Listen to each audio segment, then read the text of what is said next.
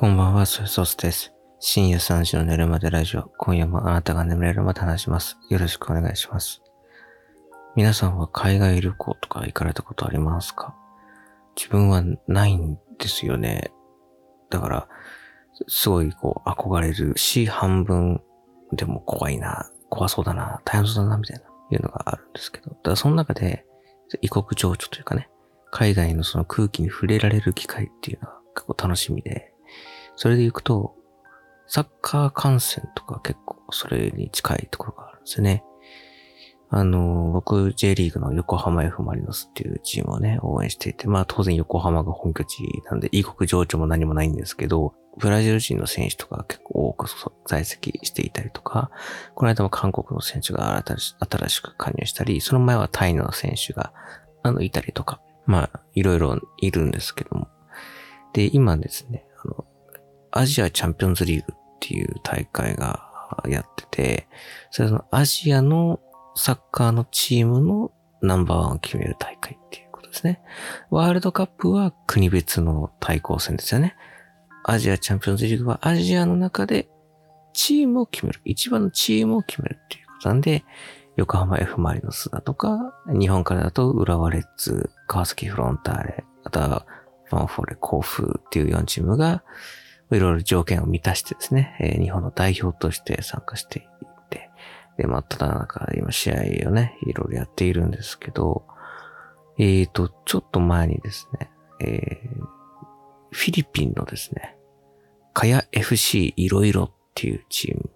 と対戦した試合をですね、日産スタジアムまで、えー、見に行ったんですよ。あの、カヤ FC いろいろっていうね、えー、いろいろまでがチーム名ですよ。いろいろって何っていうとね、あの、いろいろ州、いろいろにあるチームらしいんですよ。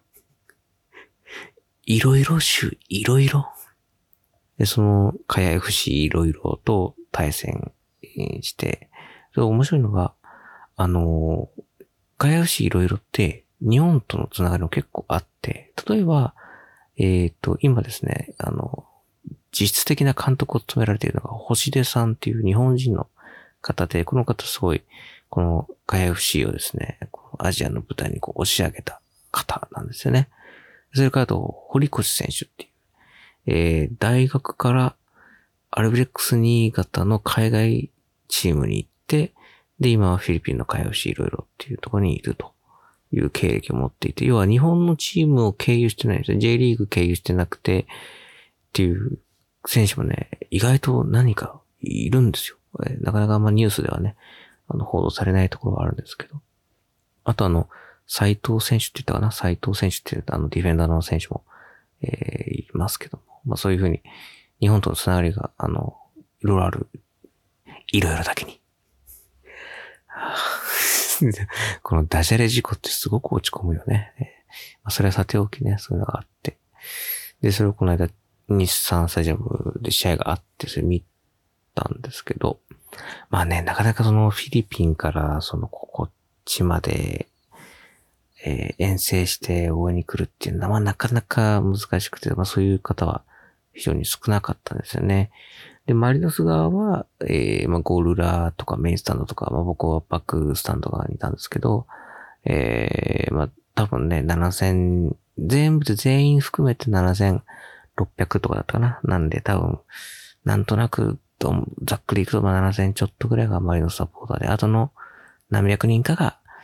おそらくね、あの、遠征組の方もいるかもしれないけど、もしかしたらその日本在住の、えー、フィリピンの方が来てたと思うんですけど。だからね、あの、よくその、あるような応援団みたいな太鼓とかもないわけですよ。なんだけど、あの、そのさっき言った堀越選手の旗を掲げた方々が何人か、多分ね、5人から10人ぐらいかな、が唯一、そのゴール裏、ね、普段は日本で言えばそういう太鼓を持ったりしてる、その応援団とか、まあ、一番熱入れてね、声を張り上げて応援してる人たちが陣取ってる部分ですけど、そこに本当に誰も、で、しかも日産スタジアムだから、コンサートとかで行ったことある方はわかると思うんですけど、めちゃめちゃ入るわけ6万人とか、6万、サッカーの人だと多分6万5千とか6万6千ぐらい入れるのかな。そういう広大なスタンドの中で、最前列ゴールで、ぽつりと10人ぐらいの方々が固まって、堀越選手のバナーをね、掲げて、そこで応援してるっていう姿を、僕はその、マリノス側のスタンドから遠巻きに見ていて、でもその、まあ、フィリピンっていうね、異国の地で、まあその、戦っているわけじゃないですか。で、J リーグが経営していないとしても、やっぱり同じ日本人としてね、すごくこう、応援したい気持ちになる。不思議な感情ですよね。あの、敵チームね、対戦相手なのに、なんかちょちょっとこう応援したくなるっていうかね。だか、その、負けたくないけど、堀越選手には活躍してほしいなみたいな、いう複雑な感情で、で、まずそれがね、まあ、ご家族の方なのかなあの人数から言うと多分そういう、なんていうの、身内の方だと思うんですけど、そういった人たちが応援に来ているっていうのが印象に残ったし、こういう、こういう姿こそね、サポートっていうね、人数とか、あそういうの関係なく、サポートってこういうことだよなっていうね。あの、そういう文化が近いのかなって感じたのは、試合終了した後、あの、その、かや FC いろいろの選手たちは、通常ね、まあ選手は、あの、両チームとも、試合終了がこう、ピッチの中央に成立して、えー、まあその四方にね、一礼をして、お客さんに挨拶をして帰るって感じなんですけど、で、そのまま、あの、対戦した選手たちがね、11人で11人が握手をして帰るって感じなんですけど、そのその海 FC いろいろの選手たちが、そのまま列をなしたのは、そのマリノスのベンチにまで行って、スタッフの方々にも握手を、あと控え選手にもみんなに握手してて、なんかお辞儀をこう、なんかこう、ペコリペコリってこうされているのをなんかこう遠くから見えていて、まあ、詳しくは見えなかったけど、なんかちょっと文化的に近い部分があるのかなって、お辞儀の文化ね。ちょっとこう頭を下げるっていうかね。結構アジアはよく見るじゃないですか。なんかちょっとこう親近感というか、あとはその、まあその、礼儀正しいみたいなところで、試合もね、あの、3対0でマリノスが、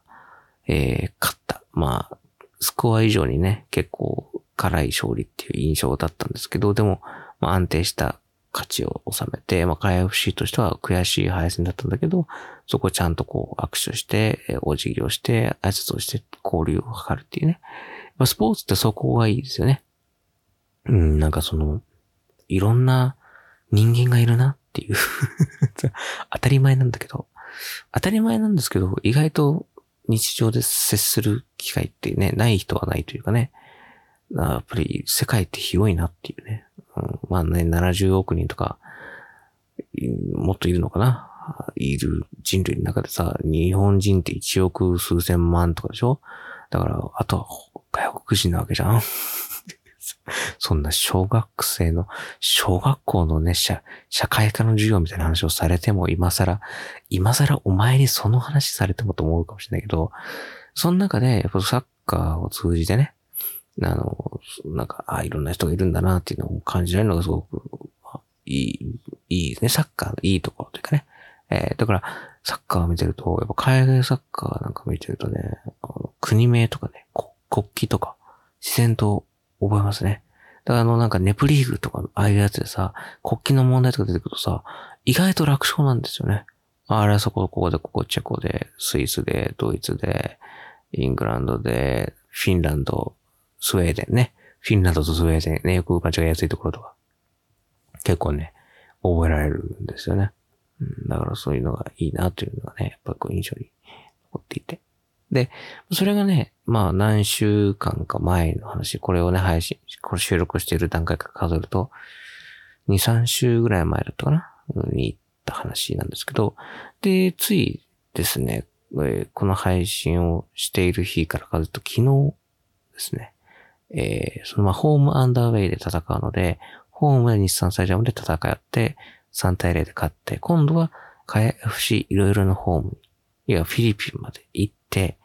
えー、戦っていい、えー、っていう試合があって、それを僕はダゾンで見たんですけど、さっきさ、その冒頭でね、海外旅行の話しましたけど、僕行ったことなくて、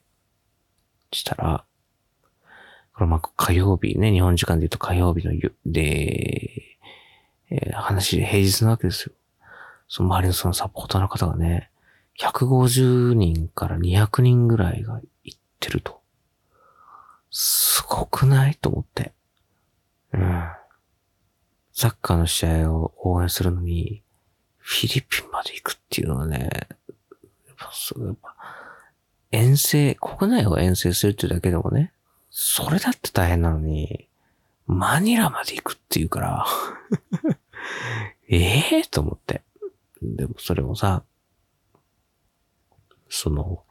助け合いながら行かれているんですよ。その現地のね、情報っていうのは、やっぱりわからないじゃないですか。そのと細かいっていうのがね。もちろんその、じゃあ航空券手配して空港まで行きます。まあ、そこまでいいとしても、じゃあそこから先、じゃあ例えば、ホテルまでどう行くの？タクシーなの？タクシーの使いま、捕まえ方って何？日本みたいに手を挙げればいいの？え、空港で捕まえることできんの？えなんかアプリかなんかで呼べばいいの？どう、どうすんの？その時じゃあどうやって決済するの？とか、渋滞はどうなの？道の道路、道路事情はどうなの？じゃあ、スタジアムに行くには何分前に宿泊先を出ればいいのだ？まあ、キリがないですよ。心配事はね。そういうのを、その、サポーターの方々同士で連絡を取り合って、で、ハッシュタグ作って、X の中で SNS を通じて繋がって、なんかこう情報をシェアし合ったりとか、そういう風にして支え合ったりとかっていう。で、そこでびっくりしたのが、その、マリノスのサポーターがね、そのフィリピンまで、あの、遠路はるばる来るっていうことを知って、そのカヤ FC いろいろのアシスタントコーチ、星出さんっていう方がね、まあ、さっきも名前出させてもらいましたけど、その星出さんが、X にね、あの、現地のことを教えるんで何でもいいんで、マリノスのサポーターの方、あの、いつでも相談し、してくださいねって言って。言ってくれて呼びかけてるんですよ。敵チームの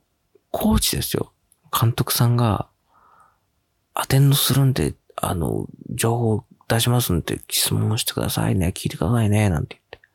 で、その現地のね、プチ情報とか、例えば、えー、現地時間で夜8時キックオフだったので、試合終了は夜10時。まあ、だから始まるのも終わるのも、まあ、あたりは真っ暗なわけですよ。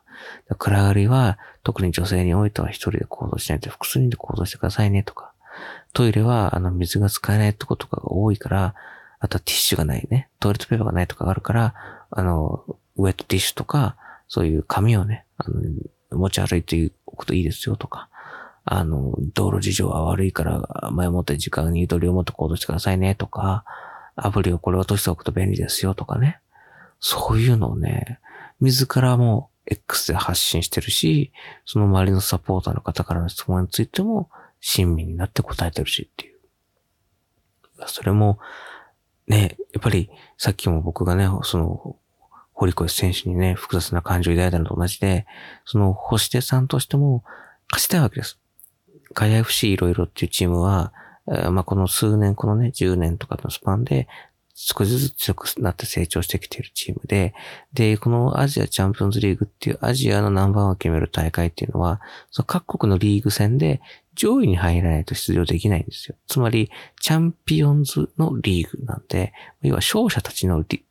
リーグっていうイメージですよね。だからその各国のリーグで勝者、あるいはそれに準じたで1位とか2位とか、そいうトップの成績を収めた人たちだけが出れるっていう大会なので、要は、カヤ FC いろいろは、そのフィリピンで、えー、好成績を収めて出場してきているわけなんですけど、それはね、昨シーズン初出場で、今シーズンは、その、さっき言った日産サイドブレとマリノスの試合を含めて、えー、6たす3で9試合、今までね、その9試合戦って、まだ1回も勝ち点を取ったことがないんですって。勝ち点って、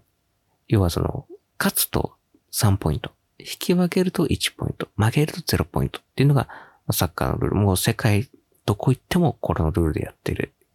で、年間通じて、このポイントが一番多く獲得したチームが優勝みたいなことをやってるわけです。日本の J リーグもそうなんですけど、そのアジアチャンピオンズリーグでも、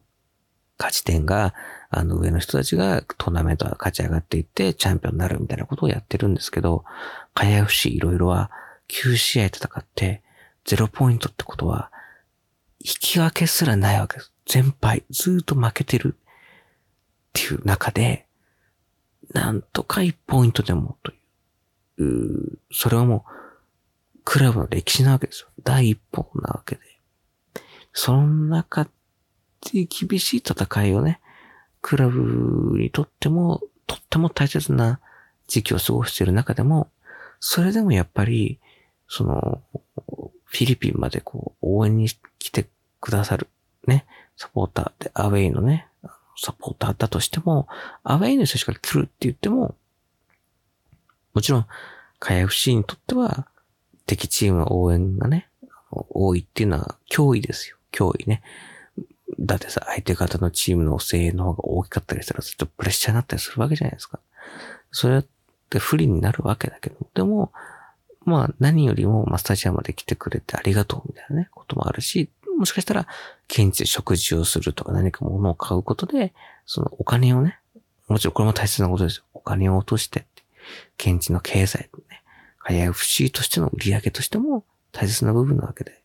そこもやっぱり、こう、おもてなしっていうところで、その星出さんがその発信をして、もてなしてくれてっていう、いうことをね、そのやっているってのを知ってね、ああ、すごいなと思って。で、じゃあフィリピンまで行くかって言ったら僕はもうそれはちょっと、その怖い。怖いなちょっと、もうちょっと難易度低めのアジアのところがいいかな って思ったんだけど。でもね、なんかそれがこう、うん、やっぱりこう異国のね、交流というか、その、まあ異国の交流、あるいはその異国間の中で日本人同士の助け合いですよね。堀越選手だってその現地のフィリピンの選手たちに混じってプレーをしてるね。ってことは、現地の方、外国の方と助け合いながら交流しながら、意思疎通をしながら、チームメイトとして一つのワンチームでやってるっていうね。いうその交流ね。うん、この交流が、やっぱり大切なんだな、すごいなっていうのね、やっぱり思いましたね。僕は何歳になったら、そういう交流ができるようになるんですかね。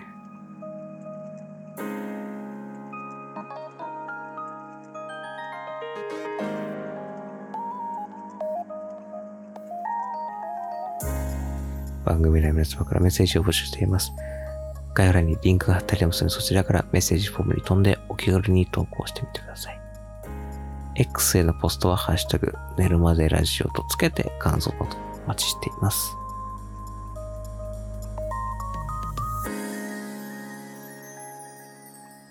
ね。うん、その、うん、寝るときはキャラメルをしゃぶりながら寝てますじゃないんですよ、そういうね。ね、一回マニラの暑い中でね、宿取ってみてホテルで過ごしてみなさいよと。絶対無理だよ、俺。海外旅行ってさ、どっから準備始めるんですか？航空券から？それとも、ホテルからさっぱりこう、開目検討がつか、まあ、そ飛行機、国内の飛行機はね、もちろん利用は何回もしたことありますけど、さ、海外のホテルってどうやって取る、取るんですかね？取るんですかね？じゃねえよ。誰に聞いてんだよ。星出さん、どうやって取るんですか？星出、星出さんお,、ね、お願い、お願いします。というわけで、今夜はこの辺です。ね、皆さんぜひね、サッカーも、そういった観点で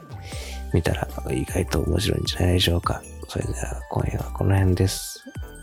おやすみなさい。